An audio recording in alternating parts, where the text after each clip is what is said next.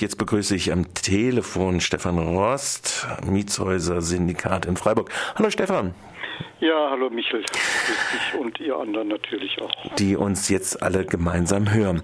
Stefan, vor zwei Wochen hat Radio Dreikland über das Scheitern des äh, sozialen Wohnungsbauprogramms im Lande Baden-Württemberg berichtet. 174 Mietwohnungen sind 12 von 13 gebaut worden. 4.323 Eigentumsmaßnahmen sind stattdessen gefördert worden. 100.000 Euro sind gerade mal in den Mietwohnungsbau geflossen, obwohl 70 Millionen Euro 14 reserviert worden sind für den sozialen Wohnungsbau. Stefan, äh, ihr habt, du bist auch Berater des äh, drei, wie nennt sich das, drei Drei Häuser. Häuserprojekt und ich bin auch beim Mietshäuser-Syndikat, weil die Projekte, die sind alle ja. äh, vom, also mit dem Mietshäuser-Syndikat, mit der Beteiligung.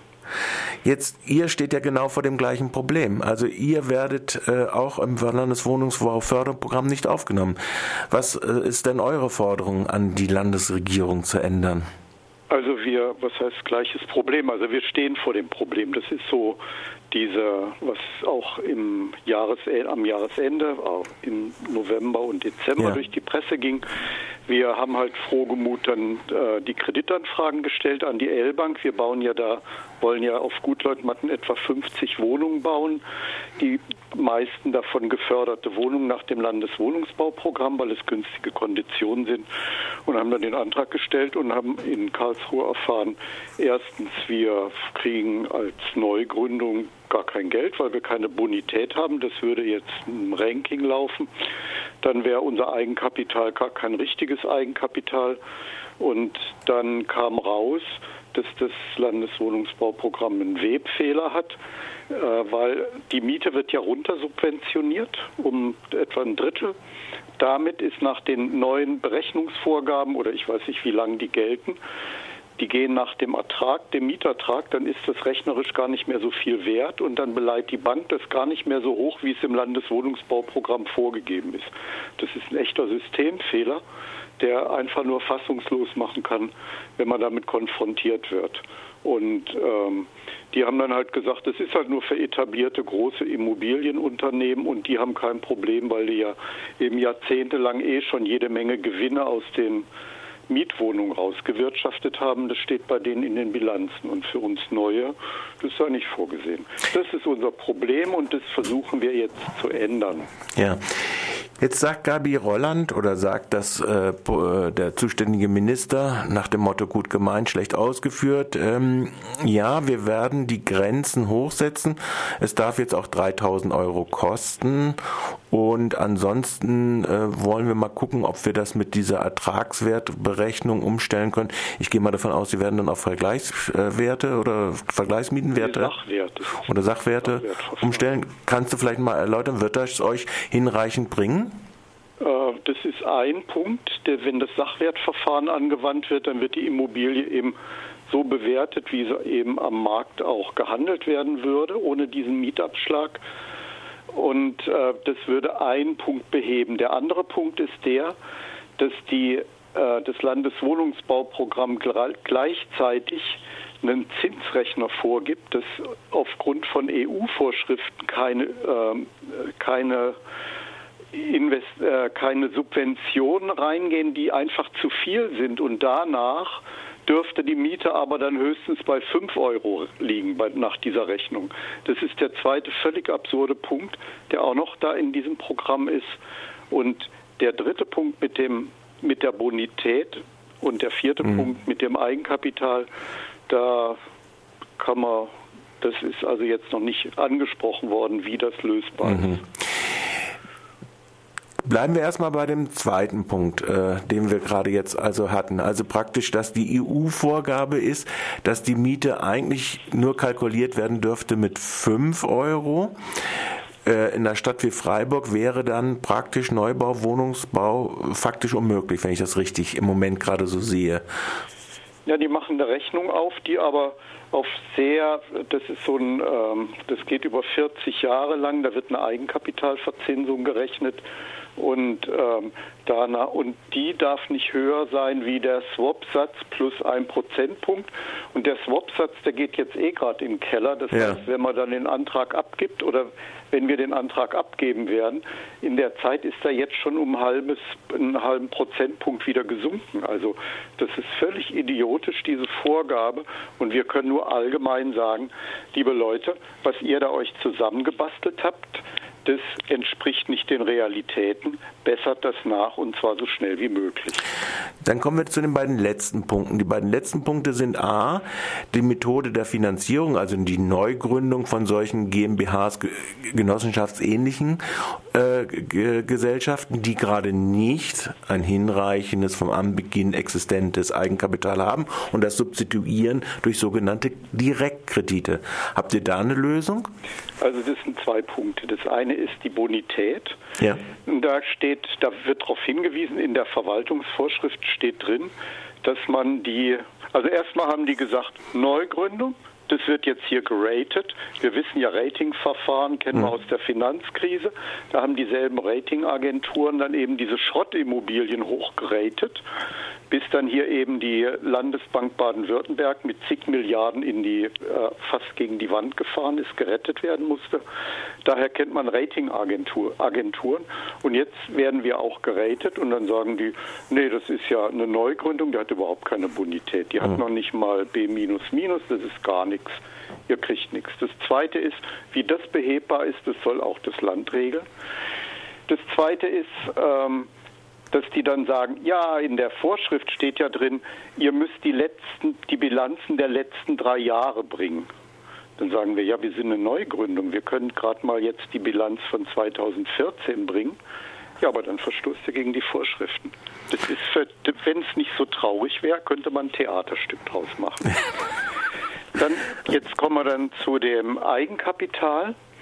Da sagen die, das sind Nachrangdarlehen die sind ja rückzahlbar, weil in der Verwaltungsvorschrift drin, steht drin, die dürfen nicht rückzahlbar sein. Eigenkapital ist, was nicht rückzahlbar ist. Das ist eine richtige Definition. Jetzt ist aber schon aufgrund der Bankenregel Nachrangkapital nur bedingt rückzahlbar. Das darf nur rausgeholt werden, wenn genügend Geld da ist. Mhm. Vorher darf gar nicht rausgeholt werden. Deswegen heißt es, es ist ein bedingter Rückzahlungsanspruch und es ist kein absoluter.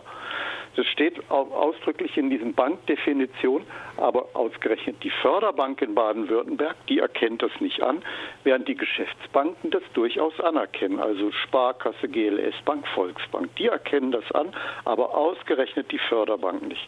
Und dann kommen wir jetzt noch zu dem ähm, zu den äh, einem neuen Clou den sie da, also das ließe sich eventuell auch nochmal äh, reparieren durch äh, organisatorische Umgestaltung. Jetzt habe ich gestern da angerufen, wollte wissen, wenn wir unser Stammkapital, das in Form von Stammkapital erbringen würden, ob das dann okay ist oder eine Genossenschaft, die das als Einlagen einsammelt. Dann sagen doch die Banker oder der Banker, der sagte dann, nee, Natürlich nicht. Das ist doch rückzahlbar. Jede Einlage ist rückzahlbar. es muss echtes Eigenkapital sein. Dann frage ich nach, ja, also Kapitalrücklagen, die über Gewinne erwirtschaftet wurden. Ja, sagt er. Das ist echtes Eigenkapital. Das heißt im das Prinzip schlägt doch wirklich das dem fast den Boden aus. Das heißt, die Staatsbank in Baden-Württemberg unter Rot-Grün verlangt im Prinzip einen Zentralisierungsmechanismus. Nur die schon lange erwirtschaften in diesem Sektor, die können also praktisch tätig werden. Genau. Also wenn im praktischen Beispiel, wenn uns jetzt wie auch immer finanziert, würden wir eines dieser Projekte hinkriegen, sagen wir mal das Projekt Luftschloss mit dem wirklich sehr bezeichnenden Namen. Das würden wir hinkriegen. Wir hätten eine Finanzierung, dann hätten wir so ein Haus. Jetzt wollten wir so ein zweites Haus noch bauen dann müssten wir erst viele Jahre lang, Jahrzehnte lang aus den Mieten Gewinne erwirtschaften, bis wir eine Million richtig als erwirtschafteten Gewinn haben. Dann dürften wir den Antrag stellen für ein Neubauprojekt und hätten dann ausreichend Eigenkapital, eben erwirtschaftete Gewinne. Die aber sind, werden, bedienen sich gerade der äh, gefluteten Märkte durch die EZB-Kreditausschüttung. Ja. Äh, und äh, das zeigt sich auch in der Anfrage, die die SPD gestellt hatte. Das wird also, da wird gerade gerne darauf verzichtet, jedenfalls Sozialbindungen zu machen. Ihr habt jetzt demnächst ein Gespräch, gehe ich davon aus, mit der Landesregierung zur Änderung dieser Förderbedingungen. Ja. Du hast die vier Punkte, die änderbar sind in den Verwaltungsvorschriften angesprochen. Mhm. Äh, wie optimistisch bist du in Bezug auf diese Gespräche? Äh, es geht da gar nicht um Optimismus oder nicht. Also jetzt sagen wir mal so, das ist immer, äh, was wir vorhaben, ist schwierig. Wir hätten nie mit diesem jetzt diesen Schwierigkeiten gerechnet. Das sind ja Veränderungen der letzten Jahre. Wir haben noch 2006 haben wir unser letztes Projekt hier in Freiburg und eben im sozialen Mietwohnungsbau gemacht. Und danach sind diese ganzen Vorschriften so geändert worden. Ähm, das muss rückgeändert werden. Das geht nicht, weil es würde bedeuten, dass es keine einzige Mieterinitiative in Baden-Württemberg, egal in welcher Rechtsform, ob Genossenschaft, GmbH oder sonst was, die könnte, könnte Gelder aus dem äh, Mietwohnungsförderprogramm beantragen. Und das kann man so nicht lassen. Und ich gehe davon aus, dass wir da weiter eine breite Unterstützung kriegen, dass das geändert wird. Mhm.